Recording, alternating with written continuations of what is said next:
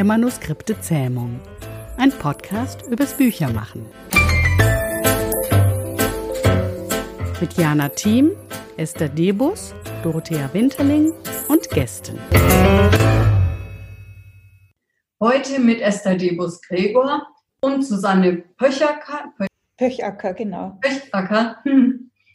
Sie ist Diplomphysikerin, Künstlerin, Unternehmensberaterin und noch ein paar Sachen, da kommen wir später drauf. Genau. Und Esther Debus, Esther Debus ist die, ist die Buchstabendomptöse. und manchmal auch wahrscheinlich Autorinnen-Domptöse. und Verlagsdomptöse. Also genau dazwischen. Und mhm. Susannes Motto ist, wenn alle Stricke reißen, hänge ich mich auf. Danke an Nestreu. Nestreu Wien. Vorhin in der kurzen Intro hat es ja auch angeklungen schon. Ja, genau. Man hört es ja auch, wo ich herkomme. Da muss man gar nicht viel sagen. Ne? Es lässt sich schwer verheimlichen. Susanne, mit welchem Fuß bist du denn heute aufgestanden?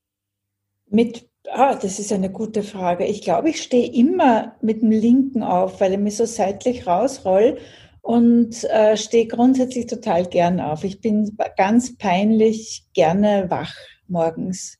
Das hat ja keinen guten Ruf mittlerweile. Mai, ich wollte mal sehen, ob ich es schaffe, dich auf dem falschen Fuß zu erwischen. Oh. Ist mir offensichtlich nicht gelungen. Na, das ist, das ist leider ein, ein schlechter Tag für einen falschen Fuß, weil es ein guter Tag ist für jeden Fuß. Ja, Susanne, müsst ihr wissen, ist Profi in angewandter Improvisation. Etwas, was sie sogar unterrichtet. Ja, das, ja, das Schöne ist an Improvisation, dass man das lernen kann aber auch muss. Ne? Das ist so immer die Geschichte. Alles, was man kann, ist ja nicht nur ein Können, sondern auch, wenn man sobald man was kann, muss man es ja auch tun. Gute und schlechte Nachricht gleichzeitig. Und Improvisationsfähigkeit ist sowas wie ein Muskel, den man trainieren kann. Das heißt, wenn man jetzt zu einem Workshop geht, der meistens sind die recht lustvoll, werden sie so erlebt und witzig, dann ist es so wie bei einem Yoga-Seminar, man ist nicht den Rest des Lebens gedehnt, sondern man muss da weiter üben. Ja, Improvisation jagt uns Büchermenschen, besonders in Lektorat und Herstellung, einen riesen Schauder über den Rücken. Wir verbinden das ja mit Schlamperei, ne? Nicht eingehaltene Termine, Katastrophen. Vielleicht kannst du was zur Ehrenrettung des Begriffes sagen. Danke, Esel. Du legst mir eine geniale Rutsche nach der anderen. Äh, denn seit ich Improvisation kennengelernt habe, das ist ja, wenn man so alt ist, es ist schon sehr lang her, sagen wir über 20 Jahre, ähm, war mir sofort klar, das hat was mit dem wirklichen Leben zu tun. Und Improvisation wird gerne äh, mit Schlamperei verwechselt. Und in unserem Kulturkreis hat einfach das Unerwartete, das Improvisierte so einen schlechten Beigeschmack in der Sprache, das ist nur improvisiert. Dabei meinen die Leute dabei meistens Schlamperei. Und wenn man sie anschaut, so irgendwas zwischen äh, Perfektion und Schlamperei ist die Improvisation in der Mitte. Ich erkläre es gern so, wenn man sich ans Klavier setzt und man kann nicht Klavier spielen, ist es nicht improvisiert, sondern einfach nur grauenhaft. Das heißt, man muss irgendwas können, um improvisieren zu können. Das ist so ähnlich wie dieses Flow-Konzept vom Unaussprechlichen.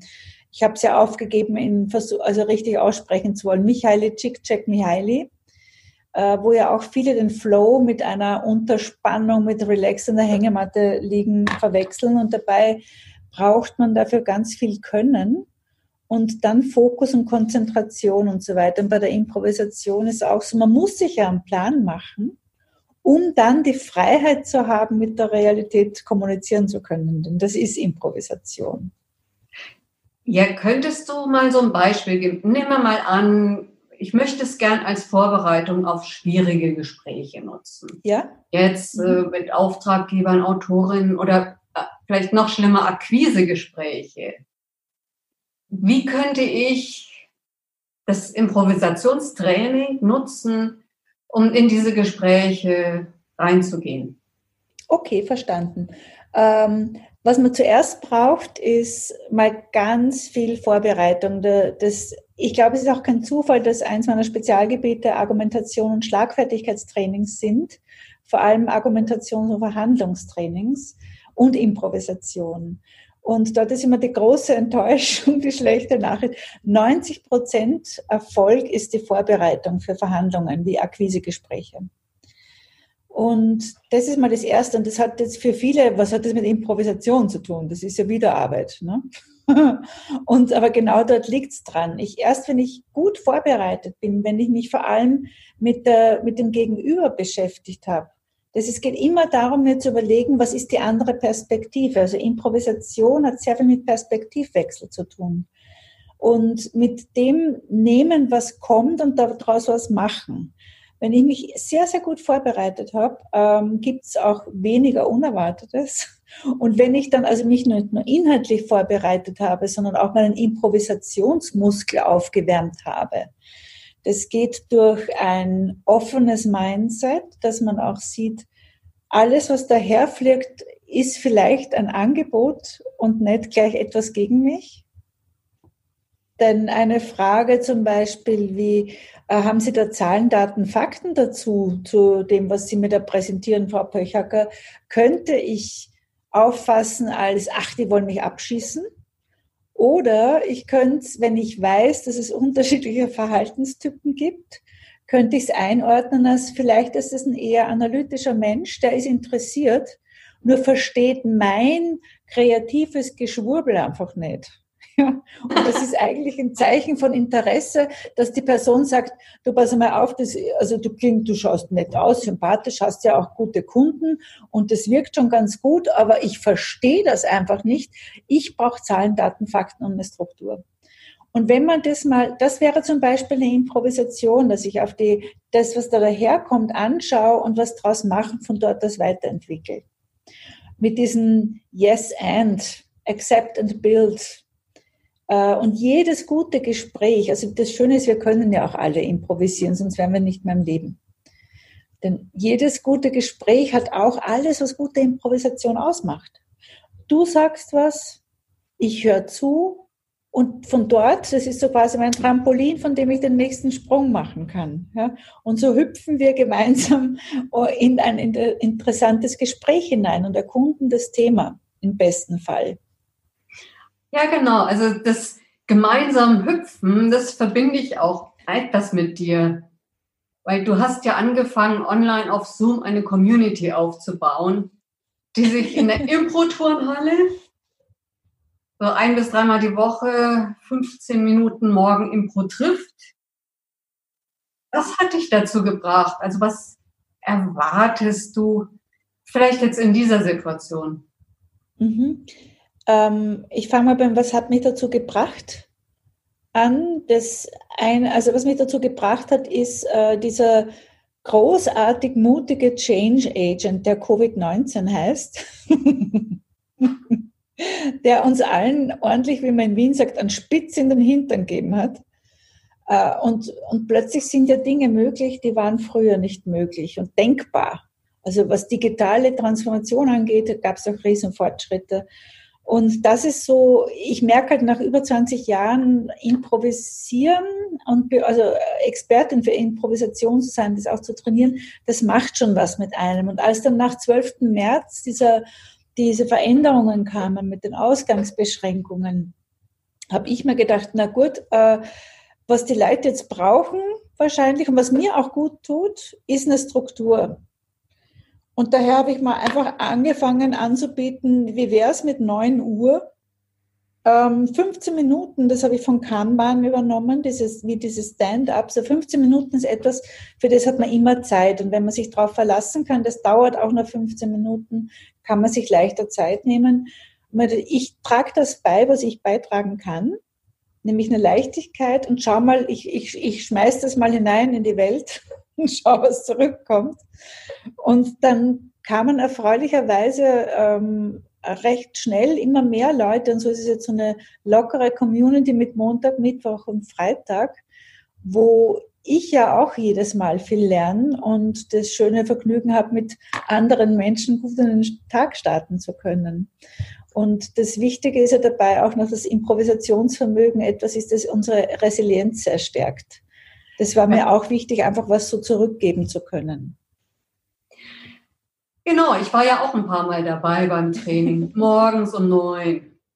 Jetzt habe ich einmal ausprobieren können, ob das Aufgreifen und Weiterspinnen der Gedanken auch im Interview gelingt.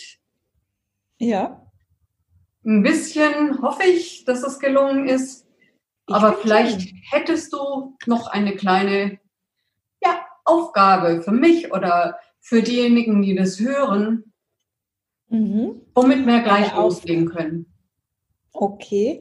Ähm, eine eine Mini-Aufgabe könnte sein, äh, Nehmen Sie, also erstmal das Wichtigste ist überhaupt, äh, sind Sie gut zu sich selber, überfordern Sie sich nicht. sind Sie selber sich ein guter Freund, eine gute Freundin. Ähm, das heißt jetzt zum Beispiel einmal einen Tag, einen Tag nehmen und an diesem Tag einmal, wenn der Impuls kommt, zu reagieren, wie man immer reagiert, äh, kurz innehalten und sich zu überlegen, Statt Nein zu sagen, könnte ich ja vielleicht einmal Ja sagen. Bitte machen Sie das nur mit Dingen, die nicht lebensgefährlich sind. in der Eigenverantwortung. Ja. ja also einfach mal vielleicht äh, einen anderen Weg einschlagen oder auch wirklich tatsächlich einen anderen Weg äh, physisch einzuschlagen.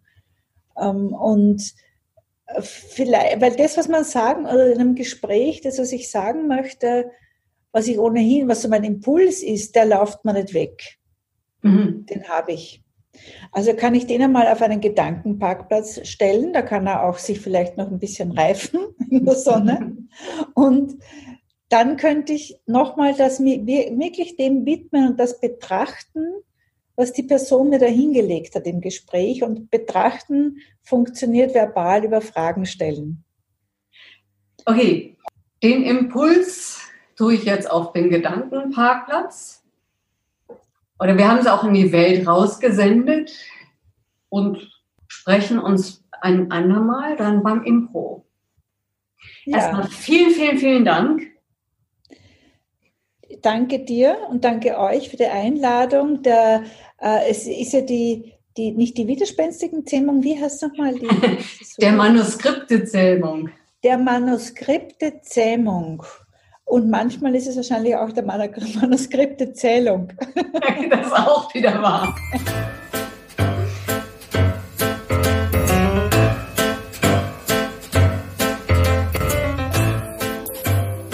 Der Manuskripte Zähmung, ein Podcast für Autoren, Autorinnen, Lektoren und Lektorinnen und solche, die es werden wollen.